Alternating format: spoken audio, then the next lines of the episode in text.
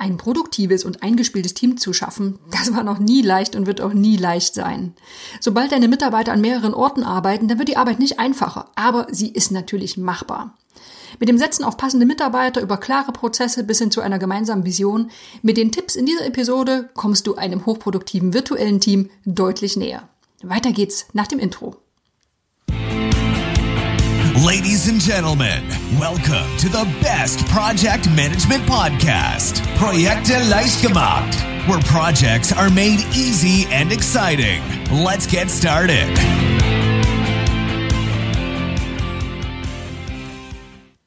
Hallo, hier ist Andrea vom Projekte leicht gemacht Podcast und das ist der Podcast für pragmatische Projektmanager und solche, die es werden wollen. Und pragmatische Projektmanager, die wissen auch, virtuelle Teams, das ist ein Thema, das wird uns nicht wieder verlassen. Und in der letzten Episode, falls du noch nicht reingehört hast, da bin ich auf zehn große Herausforderungen für virtuell zusammenarbeitende Teams eingegangen. Aber das ist ja irgendwie ein bisschen unzufrieden oder unbefriedigend, wenn wir nur schauen, welche Herausforderungen es gibt, ohne auf Lösungsansätze zu schauen. Und genau das machen wir in dieser Episode. Ich kann gleich mal vorwarnen, wenn du jetzt hoffst, dass es hier die super einfache Universallösung gibt, mit der so ein virtuelles Team von jetzt auf gleich funktioniert. Ja, so einfach funktioniert es leider nicht. Denn so wie es kein ultimatives Geheimrezept für normale Teams gibt, in Anführungsstrichen, so gibt es natürlich auch keine Standardformel für virtuelle Teams, die immer und überall funktioniert. Na, sobald der Faktor Mensch ins Spiel kommt, da zählt einfach immer Empathie und Fingerspitzengefühl. Die Tipps, die ich dir jetzt gebe, sind die deshalb nutzlos? Ja, natürlich nicht. Sie sind einfach mal Leitlinien und Startpunkte für erfolgreiche Teams, wenn, bei denen eben nicht alle gemeinsam in einem Gebäude sitzen. Ja, und wir nutzen den Begriff virtuelle, virtuelle Teams in dieser Episode für Projekte, bei denen ein Großteil der Mitarbeiter an unterschiedlichen Orten sitzen, oft im Homeoffice, teilweise auch weltweit verteilt. Und viele der Tipps, Tipps lassen sich aber auch anwenden, wenn nur ein kleiner Teil des Teams getrennt vom Rest arbeitet. Legen wir los. Erste Empfehlung, erster Tipp, das ist das Setzen auf die richtigen Mitarbeiter. Ne, das A und O, das sind die Mitarbeiter an sich. Wenn du so einen Haufen zurückgezogener, schusseliger Typen hast, dann ist das einfach mal nicht einfach. Ne? Du hast eine Gruppe selbstständig und kommunikativ starker Persönlichkeiten. Ja, na dann wird es natürlich viel, viel besser laufen, keine Frage. Wie so häufig, eine gute Mischung ist oft eine gute Sache, aber besonders bei der Besetzung virtueller Teams solltest du auf die richtigen Persönlichkeiten achten. Das ist hohe Eigenmotivation, starke schriftliche und verbale Kommunikationsfähigkeiten, gute Problemlöser sollten sie sein und gute Zeitmanager. Das klingt nach einem perfekten Mitarbeiter? Ja, schon irgendwie. Du willst als Projektleiter jemanden an Bord haben, der weit weg von allen anderen kontinuierlich hochwertige Arbeit abliefert. Und das auch ohne, dass du ihm ständig über die Schulter schaust. Kurzer Hinweis zum Thema introvertierte Mitarbeiter. Starke Kommunikationsfähigkeiten solltest du nicht mit Extrovertiertheit verwechseln. Die Qualität der Kommunikation ist völlig unabhängig davon. Im Gegenteil, Manch ein Chef entdeckt erst beim Übergang zum virtuellen Team den ein oder anderen eher introvertierten Mitarbeiter so richtig und lernt ihn dann zu schätzen. Denn wer in lauten Besprechungsraum oft untergeht und nur selten sich Gehör verschafft, der kann plötzlich in so einer Distanzkommunikation plötzlich aufblühen und wertvolle Beiträge leisten. Kommen wir zur zweiten Strategie, zum zweiten Tipp. Das ist das Schaffen einer Kommunikationskultur. Na, Kommunikation, das haben wir in der letzten Episode lang und breit beschrieben. Das ist einfach das A und O. Es wird nicht funktionieren, dein Team wird nicht laufen, wenn die Kommunikation hakt. Das Motto lautet, so einfach und flüssig wie möglich und nur so viel wie nötig. Ne, ein einziger Kontakt pro Woche ist bei weitem nicht ausreichend und ständig Chatanfragen im Sekundentag, die funktionieren auch nicht.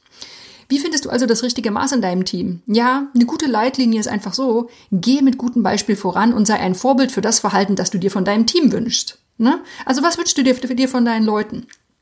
Vermutlich ist es, dass sie dir regelmäßige Updates und Zwischenstände liefern, also mach auch du das. Du solltest auch den direkten Kontakt mal zu Einzelnen suchen, besonders wenn du länger nichts gehört hast. Du solltest vermeiden, ausschließlich schriftlich zu kommunizieren. Es gibt eben immer noch Telefon und es gibt die Videokonferenzen. Bitte um Feedback, wichtig, Ne? Besonders wenn man sich nicht in die Augen sehen kann direkt. Und definiere Spielregeln im Team. Da kann dann einfach drin sein, hey, wir haben bestimmte Zeiten, in denen wir kommunizieren. Oder wir nutzen einen bestimmten Tonfall. Oder wir nutzen bestimmte Tags, wenn wir in, in Chatnachrichten arbeiten. Sobald du mit einem guten Beispiel vorangehst, dann strahlt das auf das restliche Team ab. Also schau erstmal, was wünschst du dir von Kommunikation von deinen Leuten und dann, ja, setz das genauso um.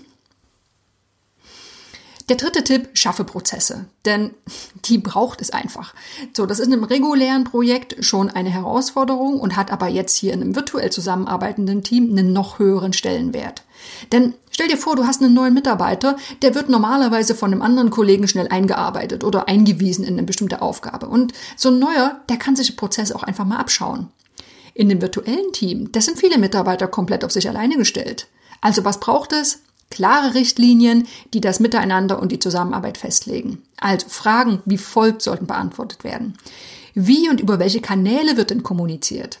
Wo und in welcher Form wird Wissen gespeichert? Welche Software-Tools werden wie und für welchen Zweck genutzt? Welche Abläufe gelten für Ideen oder Feedback oder auch akute Probleme? Und welche gemeinsamen Arbeitszeiten sollten eingehalten werden? So, und jetzt bist du einfach mal der Steuermann ne, auf dem Projektschiff. Es liegt also an dir, als Projektleiter die Prozesse so klar wie möglich zu beschreiben. Achtung, diese sollten natürlich immer an das Projekt und das Team angepasst werden. Die eine perfekte Lösung, die für alle Teams und Projekte gilt, die gibt es nicht. Also schau da nochmal genauer hin. Der nächste Tipp, motiviere zur Zusammenarbeit. Ne, wenn der Kollege auf einem anderen Kontinent und nicht direkt im Büro gegenüber sitzt, dann ist die Hürde einfach mal einen Tick höher, eine kurze Frage zu stellen.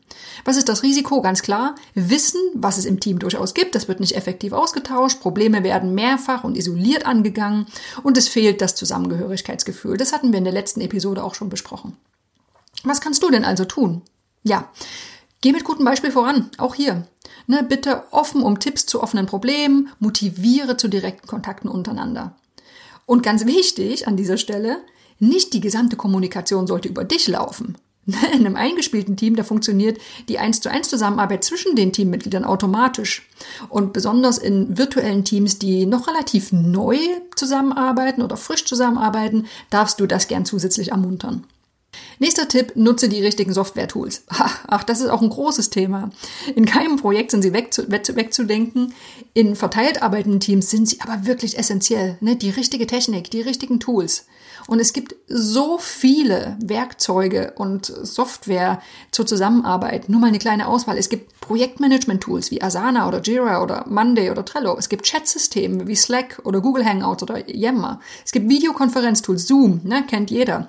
Zeiterfassungstools. Es gibt Terminvereinbarungstools.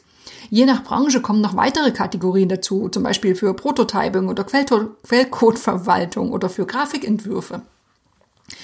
Ganz klar, auch hier, es gibt nicht die eindeutige Lösung für alle, garantiert nicht. Also beachte, falls du die Wahl hast, die folgenden Leitlinien.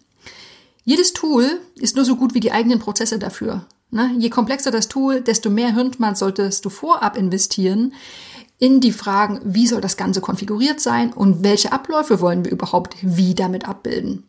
Einfach nur ein Tool zu installieren und den Leuten zur Verfügung zu stellen, das geht in den seltensten Fällen gut. Zweiter Tipp, achte auf bewährte Lösungen mit regelmäßigen Updates und einer kontinuierlichen Weiterentwicklung und falls nötig, achte auch auf Sprachbarrieren. Vielleicht können nicht alle Kollegen im Team ein richtig gutes Englisch, aber das Tool hat eine Oberflächensprache Englisch. Solche kleinen Stolperfallen kann man gut vermeiden. Der nächste Tipp, schaffe eine gemeinsame Vision. Wo wollen wir denn hin? Ne? Gib deinen Teammitgliedern ganz einfach das Gefühl, dass sie Teil von etwas Großem sind. Das klingt jetzt ein bisschen, ein bisschen groß, vielleicht ein bisschen träumerisch, aber besonders wenn wir alle weit voneinander entfernt sitzen, dann ist es wichtig zu wissen, worauf arbeiten wir denn hin? Wir sind Teil einer Gemeinschaft, eines Teams, Teil eines Projekts. Und das wirkt einfach unglaublich motivierend, wenn alle genau wissen, warum sie etwas tun und welche Veränderungen sie bewirken, wenn sie eben ihre Arbeit erledigen. Kommen wir zum nächsten Tipp und das hängt eng mit der Vision zusammen, setze gemeinsame Ziele. Und das sind die heruntergebrochene und messbare Variante der Vision. Ne? Ziele sind konkret und es ist jederzeit für alle sichtbar, ob sie schon erreicht worden sind. Wenn du nochmal nachschauen möchtest, wie und warum Ziele formuliert werden, dann verlinke ich dir noch ein paar Artikel in den Show Notes.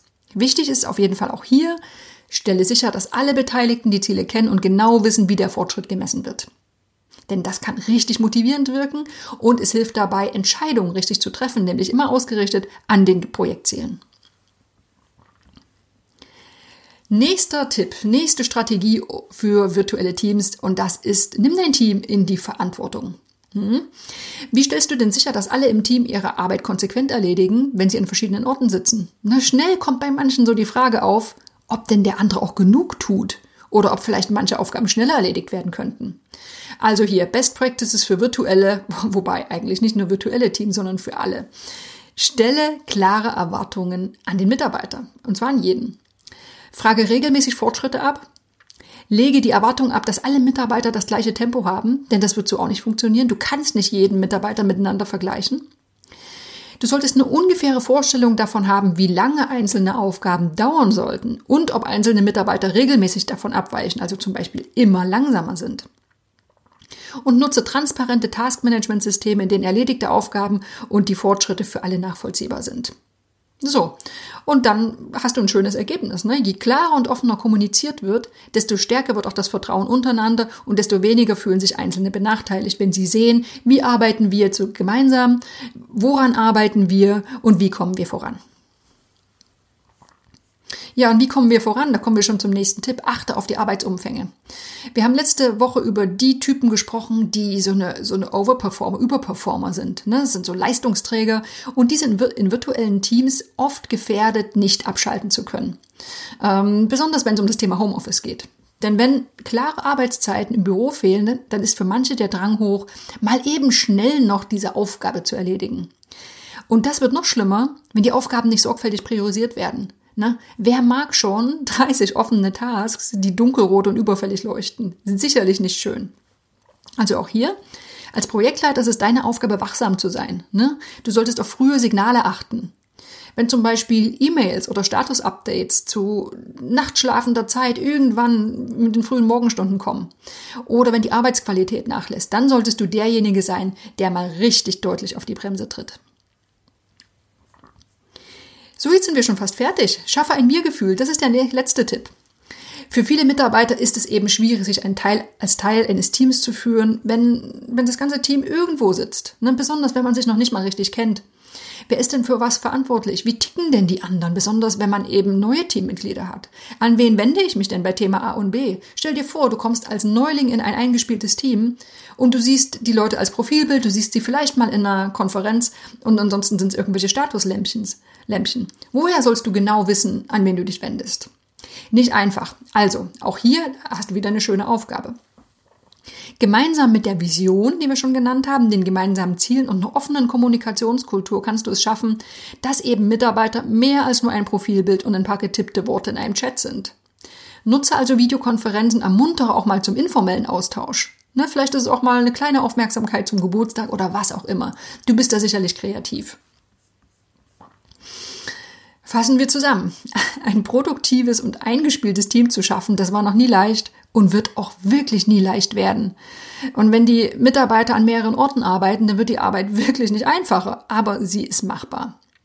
Ich fasse nochmal zusammen die Tipps, die du in dieser Episode kennengelernt hast. Setze auf die richtigen Mitarbeiter, schaffe eine Organisa äh, Kommunikationskultur, schaffe Prozesse, motiviere zur Zusammenarbeit, nutze die richtigen Software-Tools, schaffe eine gemeinsame Vision, Setze gemeinsame Ziele, nimm dein Team in die Verantwortung, achte auf die Arbeitsumfänge und schaffe ein Wir-Gefühl. Nicht einfach, keine Frage, aber wer sagt auch, dass der Job eines Projektmanagers einfach ist? Das ist er nämlich nicht. Orientiere dich einfach trotzdem an den Leitlinien und an den Tipps und dann bist du einem gut funktionierenden Team, einem großen Schritt näher gekommen. Und das ist doch eine tolle Sache.